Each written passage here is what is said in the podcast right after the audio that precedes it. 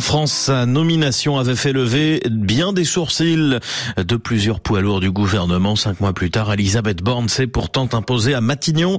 Bonjour Julien Chavannes. Bonjour. La première ministre dans notre chronique politique de cette semaine. Certains dans l'exécutif l'appellent aujourd'hui Queen Bee. Avant Julien, c'était plutôt plan B. Oui, plan B, c'est d'abord comme ça que certains ministres l'avaient appelé à son arrivée à Matignon, parce qu'Emmanuel Macron avait un plan A Catherine Vautrin, femme politique venue de la droite. Le chef de l'État choisira finalement Elisabeth Borne sous la pression d'une partie de ses proches. Il poussait pour un profil de gauche. La droite du gouvernement encaisse mal. Bruno Le Maire ou Gérald Darmanin envoient en coulisses et dans la presse des pics acerbes à leur nouvel chef, un médiocre deuxième choix à leurs yeux. Mais quel était alors le problème avec Elisabeth Borne? Trop techno, trop rigide, sans charisme, effacé. Bref, rien n'allait pour une partie de l'aile droite de la Macronie. L'atterrissage à Matignon a été agité pour Elisabeth Borne, mais l'ancienne ministre du Travail a su se faire une place.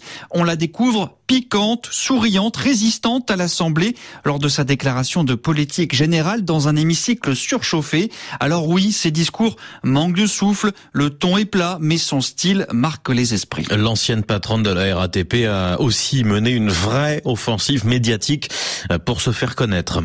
Émission spéciale dans Quotidien, une de l'Obs avec un long récit intime sur son parcours, son enfance, le suicide de son père. Cinq pages de reportage dans Le Point la même semaine. Elisabeth Borne se dévoile aux Français, elle qui n'aime pas parler d'elle. Politiquement, dans le dossier des retraites, les concertations se déroulent chez elle, à Matignon, comme Elisabeth Borne le voulait, et ça paie au moins un temps. Dans les sondages, sa cote de popularité a dépassé celle du président. Alors Julien, aujourd'hui, Elisabeth Borne n'a plus que des fans au gouvernement? Eh bien, on n'entend plus que du positif. Queen B, Queen Bee, c'est son surnom, sera indéboulonnable à Matignon, en sens une des figures du gouvernement. Elle manage, elle donne le sentiment que c'est elle qui décide. Chez Horizon, un cadre loue son sang-froid. Quand une ministre salue sa disponibilité, elle répond à tous mes textos. Son remplacement n'existe pas, assure catégorique un poids lourd de la Macronie. Alors cette borne mania va-t-elle durer? Les nuages noirs s'amoncellent déjà au-dessus de Matignon.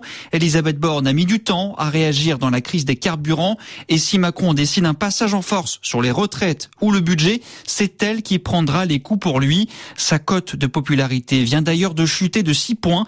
Et si ça continue, on devrait à nouveau entendre les critiques sur le plan B. Et on suivra ça, bien sûr, avec vous, Julien Chavannes. La chronique politique. Merci beaucoup.